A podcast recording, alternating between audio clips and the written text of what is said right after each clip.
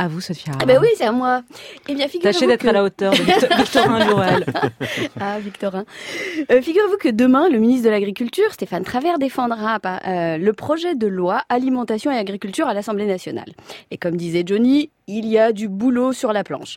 Puisque d'après une étude, mal se nourrir causerait davantage de maladies que le tabac, l'alcool et le sexe non protégé réunis quand on sait que 40 000 tonnes d'huile de tournesol ukrainienne coupée au lubrifiant pour moteur ont été distribuées en Europe, que des mayonnaises industrielles ont été fabriquées à partir de cette huile, qu'elles n'ont pas été retirées du marché en raison, je cite, d'une absence de toxicité aiguë on se dit qu'on ferait presque aussi bien de fumer, de boire et de baiser autant qu'on veut. Quand on sait qu'à l'heure où je vous parle, mais enfin, tu fais ce que tu veux, Sonia. Hein. quand on sait qu'à l'heure où je vous parle, suite à un vol en Seine-Maritime, on est toujours sans nouvelles des boîtes de lait infantiles contaminées à la salmonelle, destinées à la destruction suite au scandale de décembre dernier on finit par se demander si depuis cinq mois, il n'aurait pas été préférable de biberonner directement nos enfants à l'huile de vidange. Il y a quelques jours, sept enfants étaient victimes d'intoxication alimentaire à cause de la présence de la bactérie Escherichia coli dans un reblochon. Franchement, mais arrêtez de leur donner du reblochon. Filez-leur directement de l'huile de moteur, puisqu'il paraît qu'en en dessous de 10% de présence, eh ben, c'est pas jugé euh, suffisamment toxique pour être retiré du marché.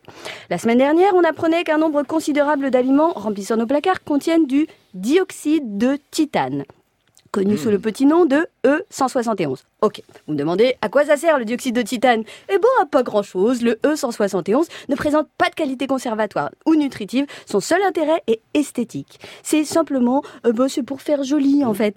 Pendant que tes yeux brillent, ton corps, lui, s'embourbe gentiment de dioxyde de titane. Après la viande de cheval dans les lasagnes, des œufs contaminés au fipronil, on a même retrouvé des excréments dans des tartes au chocolat Ikea, littéralement de la tarte au caca. Hein? L'industrie alimentaire concentre dans notre assiette la cupidité des industriels, l'inconséquence des politiques et la bêtise des consommateurs. C'est pas une réforme qu'il faut lancer, c'est une révolution. À chaque scandale, les autorités lancent un appel à la prudence. Non mais sans déconner. Mais on veut plus d'appel à, la prudence, on veut juste que vous fassiez votre boulot. Ce pourquoi on vous paye. Mais ça me rend tellement hystérique que j'en deviens de droite.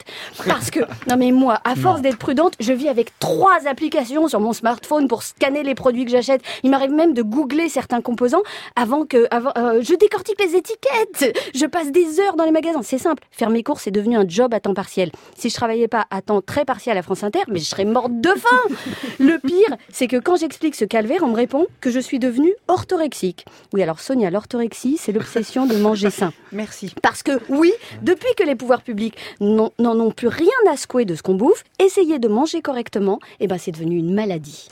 Merci Sophia Aram.